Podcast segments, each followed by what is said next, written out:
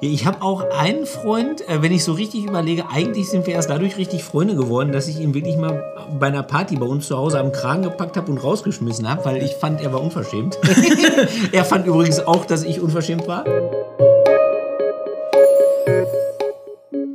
Auf dem Kaffee. Johannes und ich, wir wollen uns unterhalten über Freundschaft in der Krise.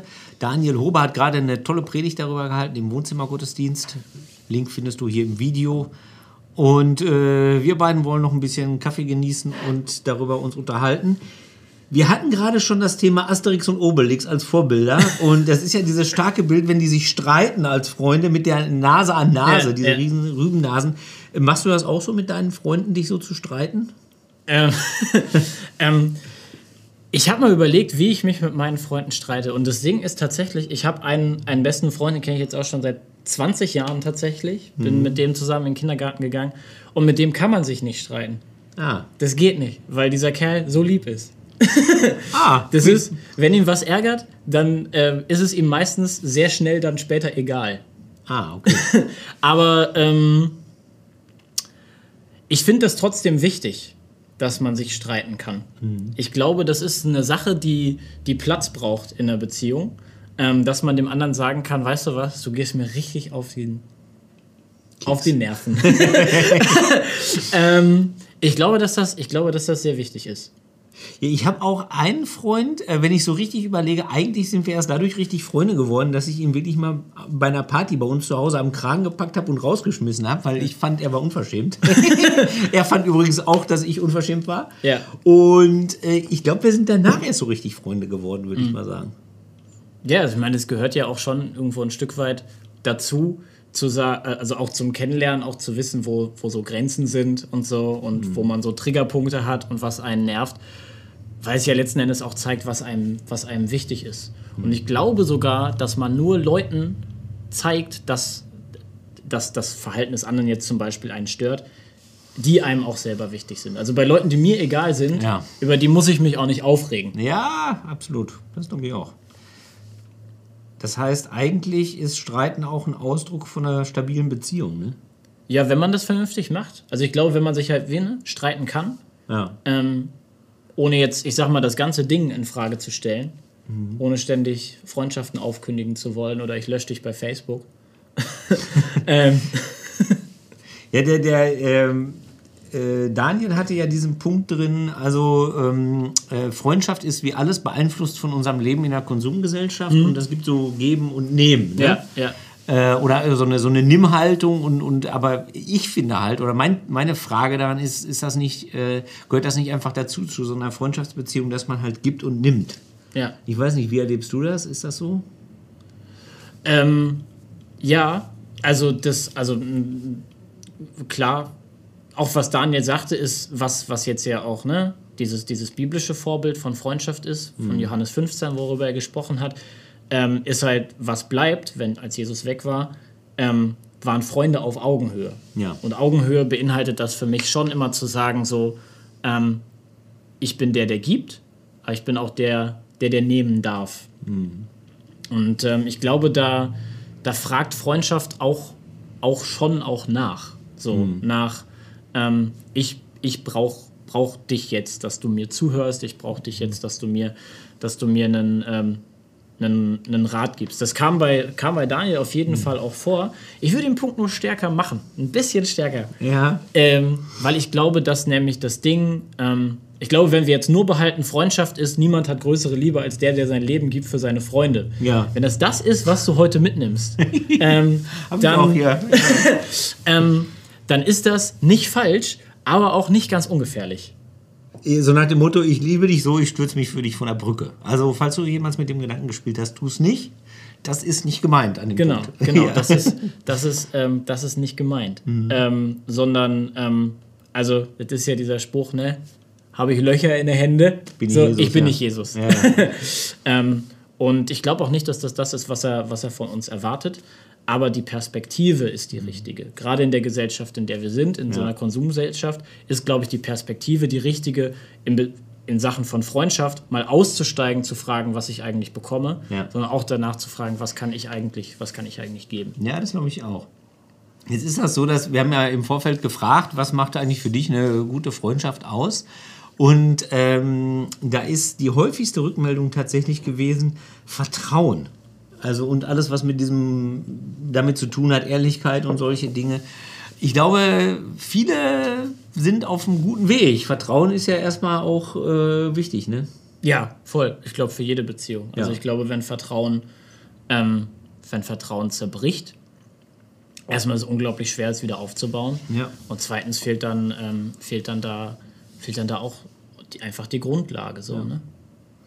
Aber das ist ja, man sagt immer so, Vertrauen kann auch wachsen, aber äh, das ist eigentlich nicht so leicht. Also ich, ich muss ehrlich sagen, also es gibt schon auch so Beziehungen, die ich selber unter so einem Konsumgedanken mir mal angeguckt habe und gesagt habe, also bringt mir das jetzt was oder äh, fühle ich mich da nur aus? Also ist das asymmetrisch? Ne? Gebe Ja, ich da ja. viel mehr rein, als ich rauskriege? Weil ich sag mal so jetzt in meiner Lebenssituation kleine Kinder, Job und so, irgend- also die Zeit ist auch begrenzt. Ne? Ja. Äh, ich weiß nicht, ich, ich, ich weiß nicht, wo da so richtig der Mittelweg ist, ehrlich gesagt. also da, Daniel hat mich da so ein bisschen irgendwie hm, drauf gestoßen, aber ich weiß nicht, wie ich damit so richtig umgehen soll. Ja. Ja, jetzt berat mich mal. Ähm, also ich glaube, dass, ähm, dass es, ich glaube, es ist grundsätzlich keine, keine schlechte Haltung ähm, bei allen Beziehungen, die man irgendwie zunächst oberflächlich eingeht oder die man irgendwie tiefer führen will, ähm, mit, einer, mit einer vertrauensvollen Haltung in solche Sachen reinzugehen. Also ähm, ich glaube, ich glaube, sich eine gewisse Menschenfreundlichkeit und ein Grundvertrauen in Menschen zu erhalten, ähm, das ist, glaube ich, für keine Beziehung schlecht. Und ähm, aber es ist halt auch so ein bisschen das Ding, muss ich halt zwangsläufig mit jedem befreundet sein. Das ist aber auch nicht das, was Daniel gesagt hat. Also ich, ich hab- Nee, das hat das aber in mir ausgelöst. dann lass, dann lass dir sagen, Ja. du musst nicht mit jedem befreundet Ah, danke, danke. Nein, das ist aber äh, das ist ein guter Gedanke. Also äh, jetzt mal, um, um mal in der Konsumsprache zu bleiben. Ne? Also, dass man halt äh, Freundschaften auch dadurch aufbaut, dass man erst investiert. Ne? Ja. Also die Frage ist ja zum Beispiel auch immer, was kann man von sich selber preisgeben? Ne? Das ist ja auch so eine Art Investment. Und ich glaube, das ist so der Weg. Ne? Was, was kann man eigentlich investieren in eine, in eine Beziehung halt? Also ja, ich weiß nicht, vielleicht, äh, vielleicht schreibt einen Kommentar unter das Video und hilft mir weiter. Helft Matthias. Genau, helft Matze. Helft, ähm, helft diesem Mann. Genau, das hört, sich, das hört sich so an, als hätte ich keine Freunde. Und lustigerweise, wir haben mal einen äh, Gospel-Workshop gemacht hier in Witten mit 500 Leuten. Mhm. Und da hat Hans-Christian Jochumsen in Anwesenheit meiner Mutter, die auch mitgesungen hat, öffentlich auf der Bühne behauptet, meine Eltern hätten Menschen dafür bezahlt, äh, äh, damit sie sich mit mir befreunden, als ich Kind war. Und äh, deswegen, vielleicht guckt davon jemand zu, der dabei war, ist schon ein paar Jahre her und denkt, äh, es wäre so gewesen. Nein, es gibt Menschen, die es mit mir aushalten. Ja, Ja, genau. Mein bester Freund, den schleppe ich schon jetzt 25 Jahre mit mir rum oder so in der Größenordnung. Also nicht seit, nicht seit dem Kindergarten, aber der, der schafft es schon länger jedenfalls. ja. Ja, der Daniel. Er hat auch an einer anderen Stelle übrigens den Finger in die Wunde gelegt.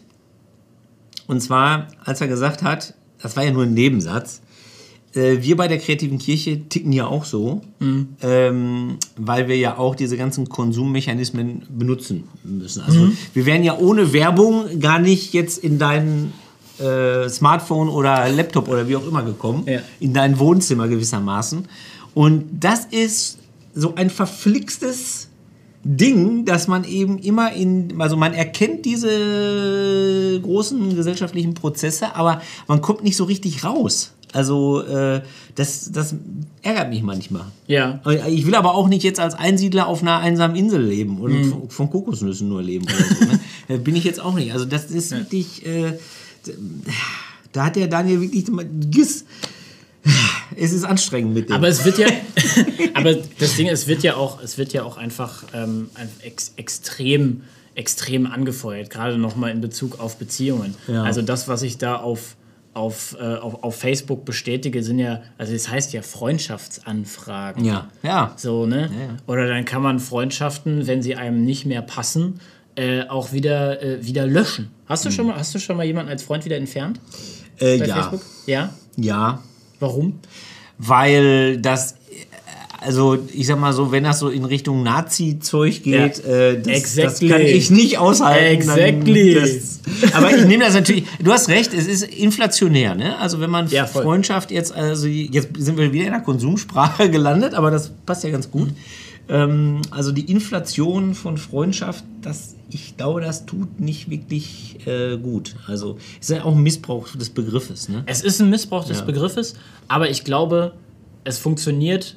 Also Facebook an sich funktioniert und es ist toll und wichtig und wir nutzen es auch, gar keine Frage. Ja. Ich glaube, wenn man es reflektieren kann. Ja. Ich glaube, wenn man sagen kann, also das ist das eine, wo ich mich irgendwie connecte mit Leuten und das ist das andere, wo ich rein investiere, wo ich Lust habe, Vertrauen aufzubauen, wo ich Lust habe, ähm, mein Leben mit anderen Menschen zu teilen ähm, und vielleicht sogar so, wie Jesus sich das vorgestellt hat, nämlich zu fragen, was kann ich geben und wo ist vielleicht dann letzten Endes auch der Platz, dass ich wieder nehmen darf, dass ich wieder vorkomme.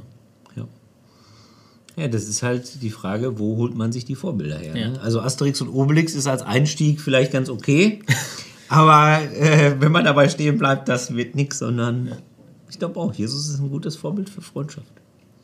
Nimm das gerne mit. Jesus ist ein gutes Vorbild für Freundschaften. Vielleicht kannst du uns auch schon in die Kommentare schreiben, wo du genau das erlebst, wie Jesus auch dein Freund sein kann.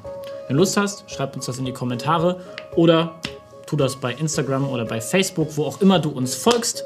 Da findest du auch alles rund um die kreative Kirche. Abo nicht vergessen, dann kriegst du immer die Benachrichtigung, wenn wir uns wieder zum Kaffee trinken mit dir treffen. Nächste Woche geht es damit heiter weiter und wir freuen uns, wenn du wieder mit einschaltest. Bis dahin, Gottes Segen, mach's gut. Tschüss. Lecker der Kaffee.